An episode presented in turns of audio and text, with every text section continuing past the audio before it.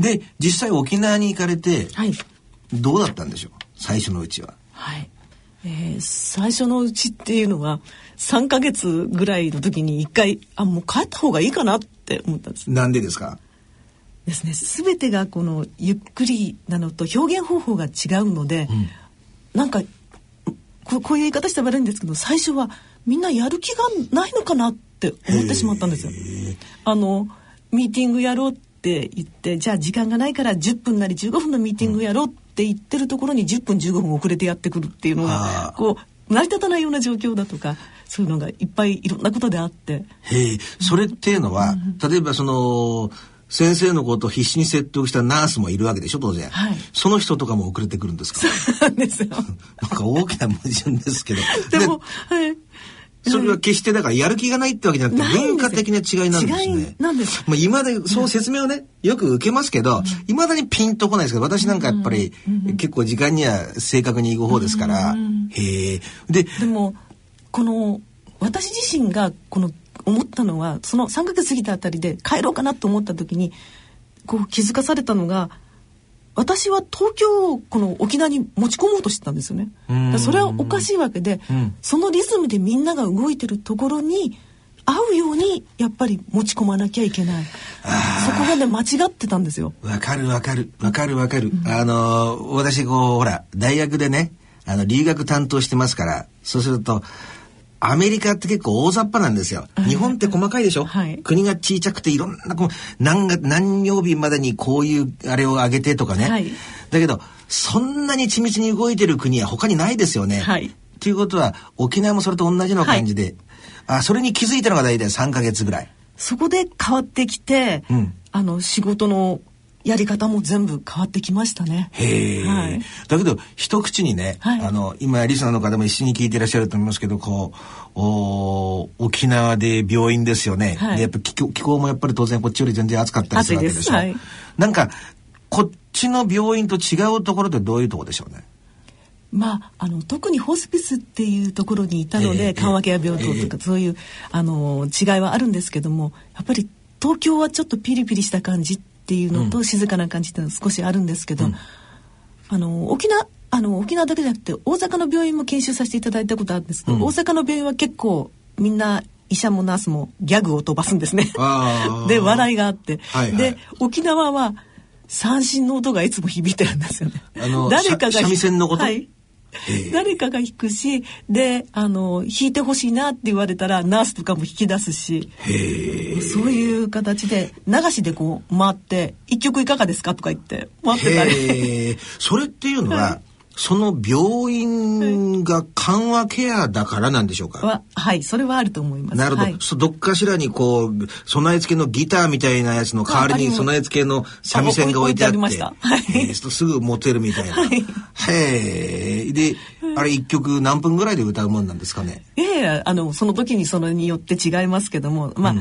そのあれもやってこれもやってって言われたらやるしその一曲だけでねっていう時もあるし、はい。私なんかこう、沖縄行ったことないんですけど、こうなんかこう、でも、あの、いろんなあ映画とかね、ドラマとかであの、おゆっくりとした感じのね、はい。独特な音ですよね、三振の音ってね。なんか、あのーああいう地方性っていうかその地域地域の味ってはい。いいですよね。何かで買えないものですよね。はい、で子供の時から染みついてるし、うん。あといいなと思ったのは三振っていうその昔からの楽器だからそのものすごくおじいちゃんあの、まあ、親しみを込めて言わせていただくけどおじいがうまいんですね。ものすごくうまく弾く。そうするとそれを孫とか見て「おじいすごいな」ってうん。この同じ楽器にその年配の方にその子供がすごい尊敬の念で見るっていう。へそれは素晴らしいなと思って。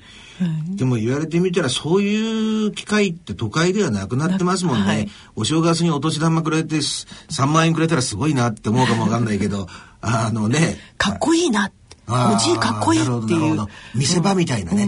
なんか早引きとかしたりするとなるほどなるほど。わかる。言ってみたらだからあの祭りで太鼓を叩いてるみたいなノリ的にはそんな感じなのかしらね、はい。はいであのい医療的にはどうなんでしょう、はい。その沖縄のその病院での、はいお取り組みがありますよね、はい。何か特徴的なことってありますか？特徴的なあ、ん。あのまあ緩和ケアの病棟でのところよりはその大学病院でも、あの医療取り組んだんですけども、うん、そのユンタク会ってユンタクっていうのはあのお話しする、うんおしゃべりする、ユンタクするっていうんですけど、そういう会でその医療者とあと患者さん方とこう一緒にお話を月に1回こうして、いろいろ話したりするっていう会を開いて、はい、やってまし今患者さん自体は入院されてる方で何名ぐらい、えっとそれはえっとすいません、ね、あのどこの病院のっていうとまた違ってその頃のそのあの緩和ケア病棟っていうのはそんなに大きくなくて、はいはい、あのあの時で14とかそういう小さい本当にあります。はい、じゃあ本当に密接になりますよね、はい、付き合いが。はい。で緩和ケアだから外来は当然ないわけですよね。あるんですか？緩和ケア外来今はありますけどその頃はなかったですね。はははい。でもあのー退院してその家で在宅をやりたいのでそこのとこで通ってきたりする方はいらっしゃいました。今はあ当時も。当時もいらっしゃいました。だからそ特例で持ってました。はあ、はあはあはあ、でそのユンタクはい、そのおしゃべりの会は？それは大学病院の方ですからもうたくさんの患者さんその中で興味がある方がいらしてっていう形で、何人ぐらいでも集まったですか？当時でえっとですねその時その固定メンバーじゃないですけどいつも10人ぐらいははいでお茶とか飲みながら。はいそうです。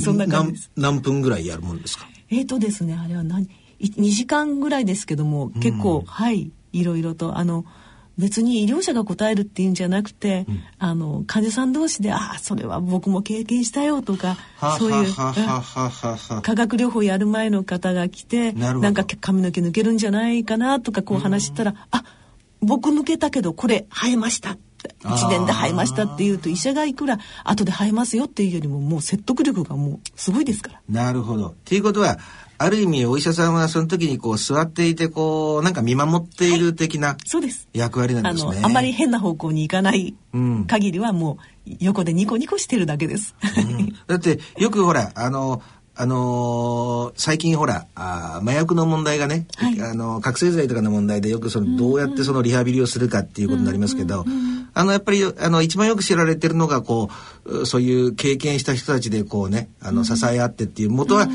あのアルコールアノニマスっていうね、あれが元になってますけど、それと同じような話ですね。はい、そうです。方から来てます。経験した人たちの意見を聞きながら、まあ、ああ、私だけが特別じゃないんだと、そういうような方向でいるわけですよね。ピアサポーターとしてその育てるっていうこともやってました。はい、その事業をやったりだとか、そういう形で。これだけどなんだかんだ4年ぐらいで足を洗うつもりが、今何年ぐらいになってらっしゃるんですか？10年超えました。あもうもう10年超えているっていうことはもう心の中でここを対の住みかと決めた部分が何年目ぐらいで決められたんでしょう、はい、そうですね、えー、5年過ぎたあたりですかね。帰るか帰らないかっていう時にここにいようと思った時にはい何が一番の判断の最大の理由って言いますかね。はい。あの東京で生まれて育ってこう当たり前だと思ってたことがいっぱいあったわけですよね。うんうん、で何かこう人のためになることがやらなきゃいけないなんかこう義務感だとか、い、ろんな、結構仕事も大変だけども頑張らなくちゃとかこれこれをやらなきゃっていうのはあったんですけど、うんうん、その生きるって難しいなって感覚ってどっかにあったんですよね。はいはいはい、でもそれがその自然の中で生きて自然の中で、うん、もう島から出なくて年配の方でそこで生きて家族を作って、うん、そこで死んでいくっていうその生き方っていうのが、はあはあ、あ。でもこれっていうのは人間本当に基本であって、うん、それでいいんだよねって、生きてることに意味があるって思ってもいいんじゃないかなって。でそういう考え方だとかあとその最初に誘ってくれたナースの方なんですけども、うん、私その時え？って思ったんですけど最初意味が分からなくて、うんうん、その仕事って楽しいからやってるんでしょ？って、うん、えじゃじゃあ楽しくなくなったらどうするの？って。仕事しないさって言われて。え働かないの？って。うんだって楽しいからやるんでしょってなんかこう話が噛み合わなかったんですけどもこう別に楽するからっていうんじゃなくて、はいはいはい、それを楽しいと思えるかどうかでそのきついことを頑張ってやってるっていうのはどっかが間違えてるだからきついって思ってる自分っていうのは何か変な方向に意識がいってるんじゃないかと。なるほだからど。同じことをやっててもそれが楽しいって思える方向に自分持っていかなきゃいけないんだな。なるほど、なるほど。これって、やっぱり、あれなんでしょうかね。あの、そういう生活のスタイルが、もっとこの自然に、はい。こう足のついた、はい。なんか人間って動物ですから、はい。そういう都会ってやっぱりねアスファルトでずっとこう道があれされてて夜も明るくてコンビニがあってみたいなそういう何かこう自分でコントロールできるんだ的なところがあるんだけどもなるほど。実は自然の前に人間って結構無力でなるほど。仕方がないっていうこともいっぱいあったりして今言われてること非常に大きいテーマですよね。あの非常にいい表現だと思ったのがなんかこう自分で何かできるんだとトップダウンの気持ちばっかりが競ってねグッとね、はい。だけどあのそれゆえ本当の意味で楽しんでないし、義務感とかもそうだろうし、あの例えばねあのバスとか乗ってて席を譲るとしても、はい。す本当にあこの人困ってんだろうなってじゃなくてそれをやるのが正しいことだから的な、うんうんうんうん。なんかそういうのってありますよね。はいはいえーその人がそうやってありがとうってその何も言わなくてもよかったなって思ってるのとは違う部分がありますよね。はい。それでもやらないよりはいいんだけども、自分自身のお心の中のお心模様っていうのは大きく違いますよね、はい。自然に芽生えてる感情なのかどうかっていうことですよね、そういうのっていうのはどういう方から学ばれました？そうですね。あの本当に最後人が迎える時にいろんなことって起こるんですけども、もう沖縄行ってすぐにあったんですけどもその年配の方が、あの別にがんっていうのはその方自分からその告知を受けないっていうかあのいやこの年になって肺が悪かったらどんな病気でも死ぬから別に詳しいことは知らなくていいよぐらいの感じの。で本当に受け止めて普通に一日一日を生きられて、で弱ってきた時にある日その夜中にそのかん家族の方に「タバコを買ってこい」っておっしゃって。でタバコ吸わない方なんですよ、だから家族の方も「おかしくなったかね?」みたいな「おばあおかしくなったよ」ってあのナースステーションに来たんですけども、で途中でそのやっぱり息子さん気づかれてタバコねカートンでボーンと買ってたんですよ。でそれを枕元に「はい」って置いたら長い長い間会ってないのに手ぶらではいけんさ。だからもう自分は長くないと。うん。もう死ぬなと思った時に手土産持ってはああの世に行く。旦那さんに？旦那さんに。はあ。本当に昔に子供が小さい頃にええ。亡くなって女手一つで息子さんたち育てられた方だったんですけどはあ。タバコ大好きだったそうなんですよ。でそれを自然にもうその次の日にお亡くなりになったんですけども。あそうですか。なんかそんな風に自然に生きていけたらそれは素晴らしいことだなと思って、うん。で息子さんたちもそのお母さんの姿を見て、うん。悲しいけどもああ今頃はお父さんと仲良くしてるんだよねって思える、うん。なるほど。そういうこう生き方ってすごいなっていうふうに思ったんですね。なるほど。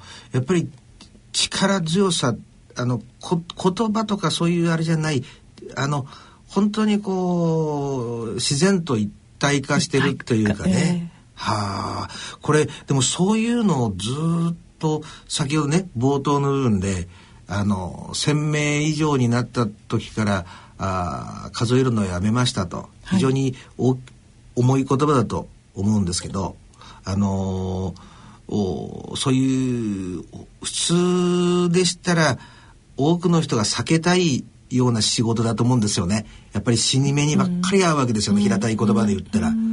で、えーそういう仕事に取り組まれてきている栗山先生ならではの死生観ってのはなどういう？はい、あの死生観って大切だと思うんですよ。うん。あの沖縄のその方なんかも強いのは沖縄ってあの祖先崇拝っていうのがあってすごく祖先ですね。ね。はい、はい。別に宗教じゃないんですけども、そのまあ昔、うん。その内地でもそうだったですよね、お盆の時って言ったらその、ご先祖様に対してってなってくるだんだん失われてますよね。はいそうですね。もそれがまだまだ残っていて、はい。であのシーミーって言って春にそのお墓参りっていうかお墓の前で親戚一同全部門中門門の中で門中って言うんですけども、集まって、そこでご飯食べて、うん。こうワイワイワイワイ最後ああ、お、お、お墓のその墓石があってお、墓広いんですよ、うん。で、そのちっちゃいこそこの前にひ皆さん。ひ一区画になってるわけですよね。そこでそこで。もうあのあのお花見状態っていうかまあそんなあのギャーギャーした感じじゃないんですけど何してるかっていうとこんなに孫も増えました。こんなにひ孫もできて元気ですって言ってそれで見せるためにご先祖様にそういうことを毎年こう繰り返していくっていうのはやっぱりそういう素地っていうのはできてるんだなっていうふうに思ったんですね。それでシーミーっていうんですか？シーミーですね。はへえなんか業界用語みたいな響きですけどね。へえで字はどうでしょう？死を見るって書くんじゃないいですか？や違います。生命祭っていう言い方するんですけど清いに明るいああ、し、心っていう字ね、清いね。はいで、民ね。はいはあ、これシーミーって言うんですね。はいどっかでちょっと使いたいような気がしますけど。へえ。そうすると、ねそういうのを見てて、先生はどう感じられたんですか？私自身はあの無宗教ではあるんですけども、あの世はあるなと信じたいと。うん。うんでどこかでつながっていって、うん。だから亡くなっていった方で、うん会う約束した方いっぱいうん。います 待ってるよって言って先に席取ってあるからねってん分かったって。うんなるほどね。だからそこで。で永遠のさよならって多分どこかで思ってるんじゃない私っていうのがいるんだと思います。うん。だから大丈夫なんだと思います。それっていうのは、その、お医者さんになられた頃はそうは思ってなかったですよね、きっと。はいはい。それはたくさんのその出会いとうん経験の中でうん。一緒に、うん。うん、待ってるからねって言われた時からだんだんだんだんできてきたもんだと思います。なるほど。なるほど。それだけなんか、お二つ、えー、まあ、あー今の生きている世界と、まあ、来世って言いますか、があるとすると、お多くの来世に行かれた友達がいるわけですよね。はいそうするとやっぱり、えー自然となんか、そんなに怖がるものじゃないんだな、みたいな。みんなが通る道。ああ、みんなが通る道ね。なるほど。で、あの今、今度12年目にはい。なるわけですよね。はいはいあのーお医者さんとして物事何でもそうだと思うんですけど少しずつやっぱり自分のノウハウとか考えとか進化していきますよね。はいあのこれからそのどういう方向で医療に取り組まれたいと思ってらっしゃいます？はい。今取り組んでいるのがちょっとあの緩和医療ではあるんですけども、うん。あの私は6年前から精神科の勉強も始めているので、精神疾患を持った方とか、うん。あと認知症になった方が、こう最後にが近くなった時にはいはい。どうするか、そのはは。痛みのコントロールとあと心の問題、うんうん。あとご家族の心の問題。なるほど。そういうところをあのちょっと今取り組んでるところです。なるほど。でも、これあれですよね。あの、い一番最初ね、あのー実際にこの番組でお話を伺う前に、その、精神科的なことってちらっとね、伺ってましたけど、あの、最初なんでなのかなと思ったけど、これまでやられていたこと自体の半分ぐらいは心のケアだったわけですよね。はいはいですから、それを、おー改めてその基礎から、はい。やり直してしっかりとした、はいその通りです専門としてっていうことなんですね。はい、あのサイコオンコロジーっていうんですけども、はい。精神診療学、はいはいはい。でそこをやろうと思った時にやはり基礎の精神科の部分ができないと、うん。そのポンとそこだけ持ってくるわけにいかないっていうのに気づいてうん。なるほどなるほど。そのために精神科の勉強をし始めたっていうのがあります。でも、あのーお医者さんってそうですよね。やっぱりね、なんか、ちょっと2、3ヶ月こう、おコックコックで見習いしたからどうこうやるみたいな、そういうものと違いますもんね。はいはい。きちっとやっぱり、あのー何年もかけて勉強されてっていうことですよね。はいえー最後にですね、はい。あのーおそらく私も含めてですけど、はい。おーおー都会で暮らしていたね、はい。えー栗山俊先生と、はい。おに近い生き方をしてると思うんですよね。はい。で今のお沖縄で、えー暮らしていらっしゃる栗山先生がいらして、はい。もしそのお昔の自分も含めて、はい。えー今の立場で教えてあげようとしたら何て教えますかね？うん、教えるとまでいかないかもしれないけど昔の自分考えると、うん。あのいろんなことにこう押しつぶされそうになってこう、うん。考えていたんですけどももっと目の前にあることをその時受け止めてうん。感じるっていう今を大切にするっていうのが欠けてたのかなっていうのは。なるほどなるほど、はい、なるほど。これ通ずるところありますよね。さっき言われたよくカタカナで言いますけど決めつけてこうやってしまうのをトップダウンと。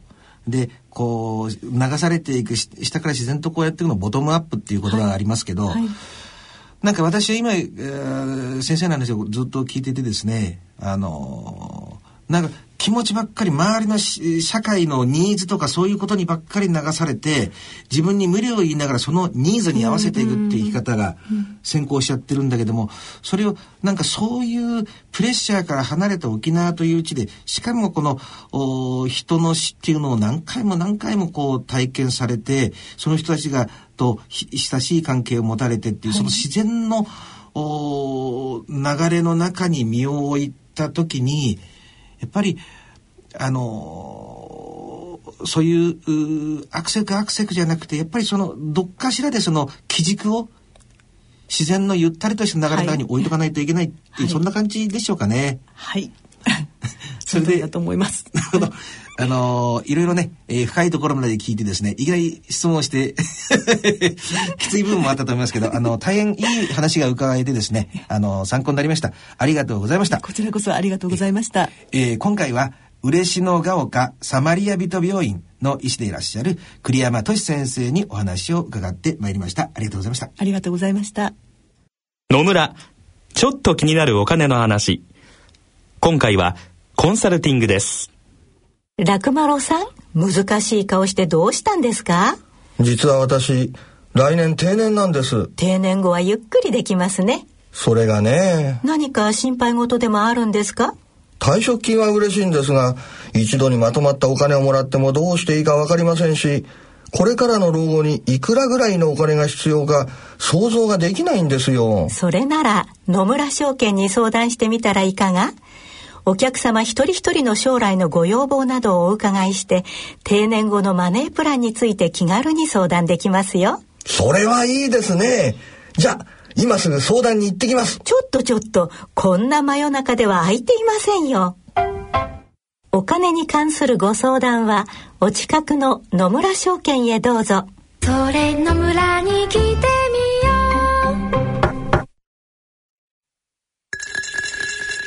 大人のための大人のラジオ。